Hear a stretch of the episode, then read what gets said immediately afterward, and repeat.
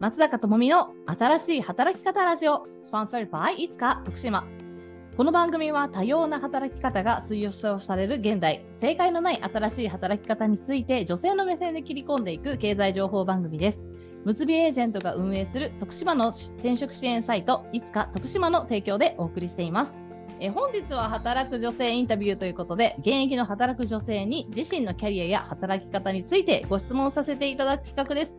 今回はまみさんにお越しいただきました。よろしくお願いします。よろしくお願いします。まみです。はい。まみさんも私の友人としていろいろね、こう子育ての苦労を語り合って きた仲かなと思うんですけれども、あの簡単にどんなキャリアを歩んできたのか教えてもらってもいいですか？はい。私は、えっと、言語聴覚士っていうリハビリの仕事をしていまして、うんうん。4年間専門学校に通った後に国家資格を取って、うん、で病院に勤めたんですけど、うん、3年間総合病院転職してまた4年間総合、うんうん、でだから病院勤務の言語聴覚士さんが7年やってたってことだよね。そうですね。はい、うんうん、言うとそれそんな感じでそこから、えっと、結婚してで1回就職したんですけどちょっと体調を崩して、うん、うんうん。1年間ぐらいちょっと休養をした後に、うん。えーと、また病院に復帰したぐらいのタイミングで、うんうん、あの子供の方の療育、うん。うん、発達の遅れがある、うんうん、こうの支援をする施設の社長さんと縁があって、うんうん、ぜひご聴覚士さん欲しいので来てほしいみたいな感じで言われてでそっちに入ったんですね。1年間病院で働いたんですけどやっぱそっちかなと思って、うん、子供の分興味あるしやってみようと思って、うんうん、転職したタイミングで、うん、妊娠が発覚したんです、社員で入ったんですけど、うん、ほんと1週間ぐらい入って、えー、で妊娠が発覚して、うん、で正職員だったんですけどもつわりがひどすぎてもうダメだそうだったんだ。働けないみたいな。そうなんですよ。でもうちょっと通うのも厳しいな。で正職はもう入ってすぐだし、うん、どうする就職のままもなみたいなほとんど出勤できてないな今ってなって、うんうん、もうパートに切り替えたんですね。ああなるほどね。そのあの児童発達支援センターみたいなところでってこと？はい。う支援施設で正職で。入ったのに、うん、もう1ヶ月経たないうちにパートで切り替えて、うんうん、で体調がまだ大丈夫。動ける時期時間？期間、うん、動ける日か。動ける日だけ出勤っていう形でなんとか半年ぐらい働いて、うん、でも入ってすぐなんで産休とか無理じゃないですか。そうだよね。1年確か働かないとそっかあの資格が得られないんだよね。そうなんですよね、うんうんうん、パートであの休んでた期間もあったので、雇用で。なのであの取れなくて産休っていう選択肢が、はいはいはいはい。でどうする？別に給食でもいいよって言われたんですけどちょっと一旦じゃあ退職しますって言って退職して、なるほど。ですね。で、トミさんと出会った感じです。うんうんうん、なるほど。で、出会いの、えっと、今は、えっと、どれ、え、今は、えっと、パートで復職してる感じですか？そうですね。去年の10月からうんうん、えっと、ちょっと週に1回、土曜日だけ。うん、おお、週1なんだ。週1でどう？って言われて、うん、ちょっと言語聴覚士さん本当にあの協力してほしいみたいなことで、うん、また社長から電話があってうん、あじゃあ週1ぐらいなら行けますかねって言ってあそう保育園に申し込んだんですよその時。うんうん。うんうん、で申し込んだのに落ちて10月入園が途中が、なるほど。0歳児が。はい、で週1でどうって言われて旦那さんが土曜日は見てくれるっていうので、週1で復帰して、うん、で4月から1歳児枠で入れたので、うん、平日もパートですけど、うん、今はうん週3か4の5時3時間から5時間ぐらいですかね。うんうんうん、週34ぐらい。で働いてるっていう感じです。なるほど。はいそっか、つわりが大変だったのしんどかったですね。そうですね。つわりとあと体力的にもあの、うん子供の相手なのでうんうんうんうんうん結構しんどくて抱っことか確かに来られるとうーって なることがちょっと確かったですね。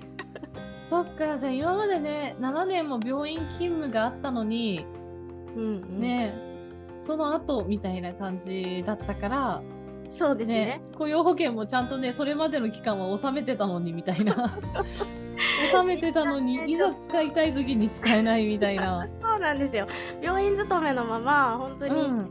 あのそのそこの病院のままでいたら多分その、ねあの給食じゃないけど療養期間も大丈夫だったし妊娠期間もなんとかなったはずなんですけど、そうだよね、そうだよね。引っ越しちゃったんで県外にかそっか。じゃあ、引っ越しの関係で仕事を変え、まあ変えるっていう感じだった。んそうですね。旦那さんの地元に嫁いだ形になったので、そっかそっか。ですよもう。それは結構不運な感じやな。そうなんですよ。まさか体調崩すと私も思ってなかったんで、うんうんうんうんうんそうん。のタイミングでしかも。なるほどね。じゃあ、育とか、育児休業給付金ももらえてないんだ。そうなんですよ。もう全く恩恵がもらえずで、うん。それでちょっと焦ったのもあったかもしれないですね。妊娠からのこう、うんうん。出産後何もない、私何もうん稼いでないじゃない。けど、うんうんうんうんうん。何もな本当に出産だけしかしてないし育児しかしてないしなんか稼がなきゃみたいな、うんうんうんうん。こう焦りがあったかもしれないですね。なるほど。今息子くんが2歳になる、ちょっと前か、くらいの段階で、保育園はまあ週、まあちゃんとフルタイム時間で行けててっていう感じで、で、今パートでやってるってことは少し余裕が出てきたかなっていう感じですか？どどう？そうですね。だいぶあのちょっと仕事にもようやくうん。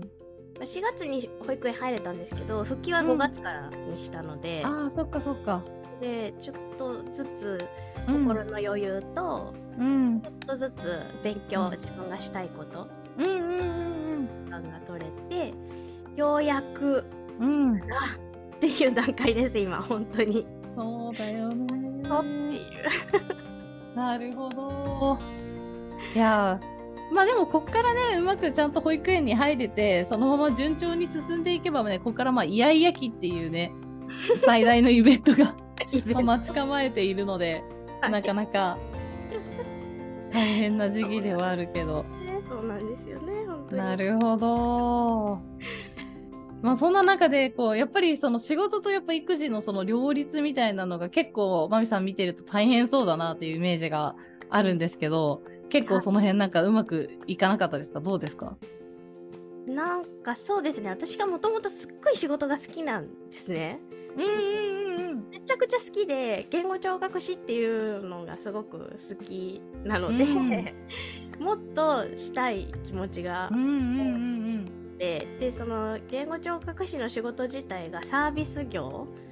で何かものを作るっていう仕事ではないので、やっぱり自分の技術とか知識とか、まあ、そういうのは常に勉強してインプットしていかないといけないなって思ってるけど、でしかもこの子どもの分野っていうのは、うん。ずっと病院の間に本当に数人しか関わってこなくって自分の経験的にもそんなにないから勉強したいって思ってるのになかなか入れれない。時間が取れない、頭も働かないみたいな。うんうんうんうんうん。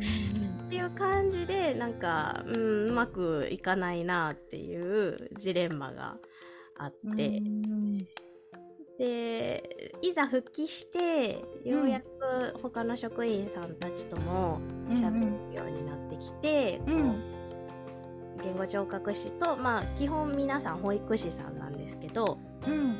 その連携っていうのが取れるようになってきたかなっていう今段階。うんうんうんうん。やっぱり話さないとそこを連携取れないですけど、今のパートの時間内じゃなかなかそこの時間が取れなかったり、うん。子供に関わるので精一杯とか。うんうん。っていうとこがあってなんかうんもうちょっと言語聴覚士として貢献したいなみたいな。うんうんうんうん。ありますね。時間の問題なのかよくわかんないんですけどその辺は。うんなるほど。なんかまみさんはあの言語聴覚士としてのそのなんか相談を受けたりとかっていうのをなんか個人的に始めたりとかしてるのをすごく見ててなんかああいったその、まあ、個人に対するそのなんかこう相談業務というかそんなのをなんか展開していきたいみたいな思いはあるんですか？そうですね。あのー、本当に出産して半年後ぐらいに、うん、えっ、ー、とそういうのしていきたいなみたいな個人で、うんうんうんうん、フリーランスの言語聴覚士としてやっていきたいなと思ってで相談の窓口というか成人だけなんですけどそういうの、ホームページを開いてみてで何件かご依頼があってご相談を受けたりとかっていうのをしていたんですけど、うんうん、今それ始めて1年ぐらい1年ちょっとですね。うんうん、であのやってて思ったのが、うん、私多分この何ですかね。福祉っていうところで、うん、に携わる人間として、うんうん、もっとこうやって調べて引っかかる私みたいなこう小さく小さく運営してる人に引っ掛けられるって結構あの情報強者というか情報を集めるのが上手い人たち、うん、でかつ経済的にもやっぱフリーランスでやるとあの、うん、保険とかも使えないので経済的にも余裕がある人たちが利用してくれるんだなっていうのを気づいて、うん、でそれを考えた時にでも私って多分関わりたい人たちってその余裕がある人たちではなくて、うん、もっともっと追い詰められてる、うん、本当にもうどうしたらいいのかわからないっていう、うん、あのでも情報も調べるの苦手だし、うん、あれ的にもやっぱり保険とか聞かないと厳しいっていう家庭の方がもしかしたら私は関わりたいのかもしれないっていうのになるほど。でだったらフリーランスではなくてやっぱり保険を使えたりとか、うん、受給者証を出してうんうんうん、ね、補助が受けられる。そうですね、うんうんうんうん、っていうところの方が私はちょっと関わりたいところかもしれないと思って、うん、子供の相談のところはしてなくて成人のところも今新規は受けてなくてもう今相談してくれた人のフォローみたいな形でやってるかなって思います。はい、となるとここからその今は児童発達支援事業所であの、まあ、パートで働くっていう感じだと思うんですけどなんかここからどんな感じにキャリア展開したいとか希望はあるんですか？それそこが私が今一番悩んでいてもやっとしているところ、どうしていきたいんだろう結局私みたいな。今なんかステップアップというかその、うん、まだこ子供のことに関して学んで、うん、あ積ん積んでいる下積み下積みっていうんですかね。経験をね。成人はまあ経験として10年積んできたけど子供の、うん。子どもの分野に関してはまだ2年目とか1年目とかぐらいなので、うん、この言語聴覚士としてと積んでいった先で何がしたいんだろうっていうところが、うん、今のところまだちょっと見えてないかなって思ってます。正職員として入ってしたいのか。うんうんうんうんでも今の職場の環境はすごくあの上司も理解があるし、うん、ってるので子育て中に働く場所として。うんうんうんうん、育てが落ち着いた後にどこに行こうかなっていうところはまだちょっとぼやっとしてますね。うんなんか病院勤務がすごく良かったからまた病院に戻りたいって思ったりはしないの？ああそうですね。その病院勤務っていう勤務形態だけを見ると確かにあれなんですけど、うん、分野っていうところに着目すると専門分野ですね。うん、に行くと病院に就職するとあの飲み込みであったりとか、うん、高齢者の、うん、食事が多いんですよね。食事を見る。おお言語聴覚士が何？食事を見るの？そうなんです。え？どういうこと？ほとんどみんなそうです。飲み込みのオーダーが多いんですよ。咀嚼とかそういうこと？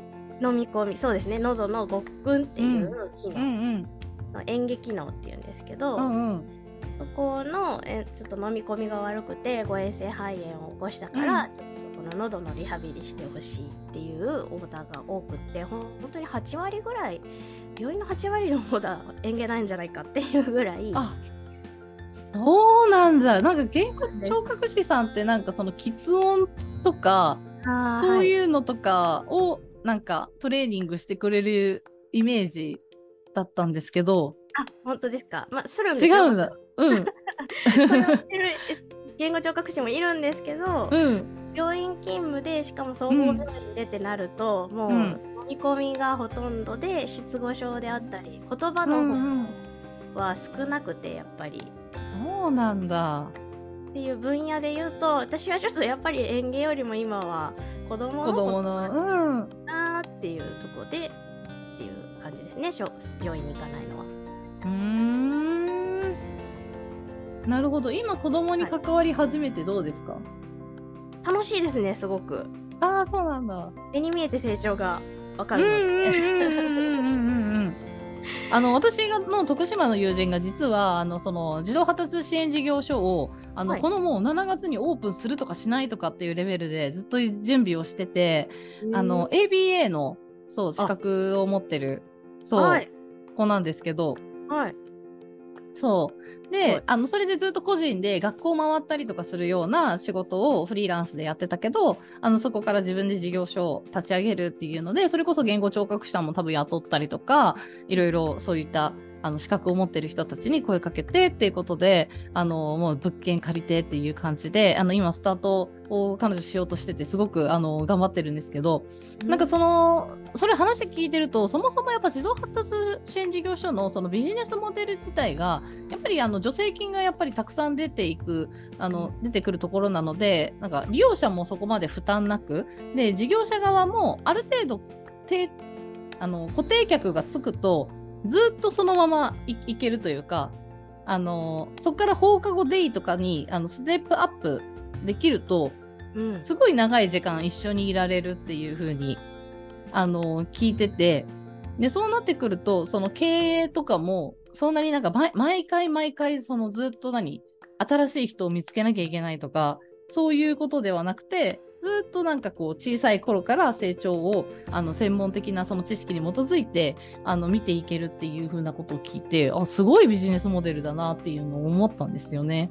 うんそういう意味でいくと、なんかこう、まあ、特定のご家族だけにはなってしまうかもしれないけど、深い関係性を築いて、なんかこう、信頼関係の中で子供の成長を見守るっていうのは、すごいいい仕事なんだろうなっていう、なんかイメージですね、私の。ビジネスモデルとして考えたことなかったです。そう。でもね、いやそうそういうふうに聞いて、なるほどなと思って、へ新規開拓だある一定の固定客が満足する形でずっとついてくれるともうずっとそのまま行くんよね。で補助金もずっとその、まあ、補助金とか多分人数の関係なのでそのままあのいけるっていうので。ーうん。そうへー。目が点になりました。なるほどと思って。そう。あだからあの起業するリスクが、まあ、もちろんね簡単な起業はないんだけれどもずっとずっと新規を追い求めなきゃいけないようなタイプの仕事とはやっぱ少しあの性質が違うのであのよりなんだろうな営業とかその新しいお客さん見つけなきゃみたいな労力よりも今の人たちの満足をあれしたりとか自分の能力を高めたりとかっていうところにおそらくフォーカスが当たりやすい、うん。うん、そうお仕事なんだろうなと思って。だから今なんかそこで経験を積んでるのは、うん。あのすごくなんかあれですね実際に求められてもいますよね。なんか人数も多分利用者さんも多分すごく増えてると思うし、そうですね今うん、悩んでるお母さんも増えてるし。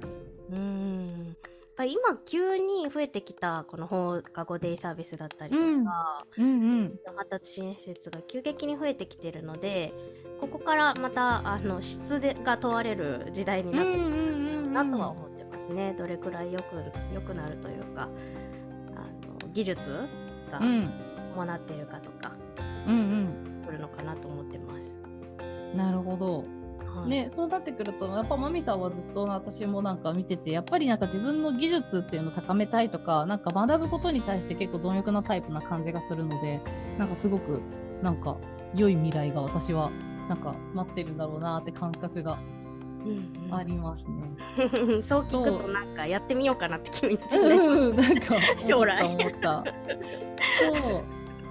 今の働き方の満足度をあのアンケート聞いたらあの不満っていう お不満 来たけどどどどんな感じですか今は？やっぱりあの不満って答えた時がちょうど、うん、あの息子がやっぱり4月に入りたってなんでずっとね、うん、で休まないといけないことがなるほど毎回休まないといけない、うん、週に3日か4日の34時間すらも休まないといけない,、っていうところですね一番は。なるほど。つくと思うんですけどやっぱり洗礼受けてますね。やっぱりまあ働き方というよりはむしろもう働き方はもはやそれが限界なので 本当に、まあ、子育てと仕事の両立がまあ無理だっていう話だよね。本当にそうですね。うん、もうそこでちょっと、うん、こうなんか100%こう仕事にはやっぱりいけないし今のやっぱりの段階で保育園に入れて、うん、でも言うて6時に迎えに行ったらもうそのうちの子だけなんですよ1歳児。もうみんな最後になんだ？そうなんですよ。もうみんな帰ってて、えー、うんうん、えー、皆さん何時短？フルタイムいない？と思って、うん、でなんかちょっとごめんね寂しいよねみたいな気持ちにもなるし。っていう感じですかね今。そうですよね。今まあリまあリモートとかやっぱフリーランス化してる人も結構多くて、うん、あの結構早いですよねお迎え。迎えすごい早いですね。私もググって早くなりましたよこの生活になってから。うんやっぱりそうですよね。うん、うん、延長保育利用してる人いないみたいですねだから。うんそうそれもねすごく減ってるし、うんうん、なるほど。まあ、となるとね働き方自体はこっからまあね息子くんが安定してくればまあどうかななるかもしれないけど、まあ、ここは本当辛抱ですよね。そうですよね。今はそうなんですよね。それで一応折り合いはつ辛抱のね、段階。まあでもね、そこからやっぱりやっぱ見えるものがないと、結局何なんだみたいな感じにね、やっぱなっちゃうと思うので、なんかこうね、うまいこと今のキャリアからなんかこう見えてくるものがあって、なんかこう、見通しが立つと、なんかあじゃあこれでいこうみたいな感じに思えるかもしれないですね。そうですね。やっと仕事に時間もちょっと使えるようになったし、うんうんうんうん、やっとスタートスタートライン戻ってきた？リスタートみたいな、うんうんうんうん、でやってでもまた体調崩されて私も体調崩して気持ちも沈むしっていうのが今、うんうんうん、本当に今その段階なので、うん、続いてきたらまた見えてくくるかな今は焦る時じゃないのかなっていう、うん、けてまさしくなんかね みんな多分うんうんってなってその時期あったわみたいな感じなんだよな 先輩ママは。そうですあるよねみたいな。ますしね。そうそうそう。2人目希望されたりとかもなんかあるんですそうあの旦那さんが、うんうん、2人目どうしても欲しいって。なるほど。そうなるとまた2人目来るとまたそこでねリセットかかるんでね。パーンそうなんですよ。そうパーンってリセットかかって、ね、また積むみたいな話になって。うん。なりそう。そう。なるだろうなと思って今「うん」って言えてないです。そっかって。そっかって か欲しいんだねって返してるっていう感じですね。わかるわ。ね、そこでまたリセットだ私も結局4歳2歳下の子がイヤイヤ期お姉ちゃんも4歳で不安定みたいな感じの時に、もう会社員無理ですって時短だったんだけどね。はい、時短の時短からもさらにその減らすことがもうできんくて。えー、あそうなんですねやっぱり。それでやめようみたいな感じになってバーンってやめてしまったので、まあねそれをね歯食いしばってねもちろん持ちこたえてる人ももちろんいるんだけどうん、まあもう本当にね、そこはね、みんなね、そうだよ、あるあるだよ。でもね、それがずっとだけは、ずっとは続かないってことだけしか言えないみたいな。一緒ではない。いつかは終わるんだよみたいなことをね、みんな思っている、聞いてくださってる方はみんな思ってるなと、本当に思います。今、今まさにその状態です。ねえ、本当。まあ、それはね、家族の選択としてはあるんだけれども、うん、まあね、なんかその、今はね、その、だ男性育児とか男性育休とかもちょっとね流行ってきてはいるので、うん、なんかその辺をね今の流行りらしいよっていう話をね ちょっと旦那さんに交渉したりとか するのも一つ手かもしれないですね。そうですね。一応多分あのそんなに消極的なものではないんですけど、うんうん、ですけど積極的でもないので欲しいっていうなら調べろよって思ってます。自分ででもねそう今でも結構男性育休当事者になった人は積極的に取らせるみたいな会社の風潮もちょっとあったりとかするので人事からねポンポンってなって奥さん妊娠しているらしいじゃないかみたいな、うんうん、育休を取りたまえみたいななんかねそそういうレベル。な会社自体がその開示義務があったりとかするような会社が増えてきて、対象者は漏れなく取りましょうみたいな。なんかそういう空気感もそうそう出てきたりとかするので、なんか一気に、そうそう、なんかちょっとママのキャリアがちょっとね、犠牲になりがちではあるんだけど、そこをね、そのゲームチェンジしていく、いい、なんか社会の制度が変わってきてはいると思うので、えー、ぜひなんかそう、まみさんのキャリアを守りつつ、その子育ても楽しくできつつっていうところになっていけるといいなと。まあそのために私も発信してるっていうのもあるので、うんうんうんうん、ね、そういう風になっていけるといいですね。はい、ぜひなっていっていただきたい。はい、ね、もう本当にそんな感じですね。ありがとうございます。はい、私が聞きたいことはなんかあの聞けたんですけど、なんか聞いていらっしゃる方々になんか伝えたいこととか、なんかこれだけは言っときたいみたいなことありますか？これだけ言っときたい。そうですね。頑張りましょうっていうところですかね。頑張りましょう。頑張るのだからね。もうなんか耐えましょう。一緒に。からね、もう耐えて頑張ろうみたいな。もう一生は続かない、いつかは終わるみたいな。もう泣きながらいつかは終わるんだって白衣人割るしかないって言って。もうなんか体育会系の感じで。うん。一緒に耐えて頑張りましょうっていう。頑張りましょうっていう感じでやってみましょう。はい。じゃあ、ありがとうございます。はい、今回、まみさんにご出演いただきました。ありがとうございました。ありがとうございました。はい。えー、松坂智美の新しい働き方ラジオは、えー、Spotify、Apple Podcast、Google Podcast に配信されています。この番組は引き続き働く当事者の女性や徳島の企業様をゲストにお迎えして新しい働き方の可能性について模索してまいります。次回放送もお楽しみに。ということで、改めまして、まみさんご出演いただきましてありがとうございました。ありがとうございました。はい。それではまたお会いしましょう。お相手は松坂智美でした。Thank you for listening and please enjoy your radio. Stay tuned. See you!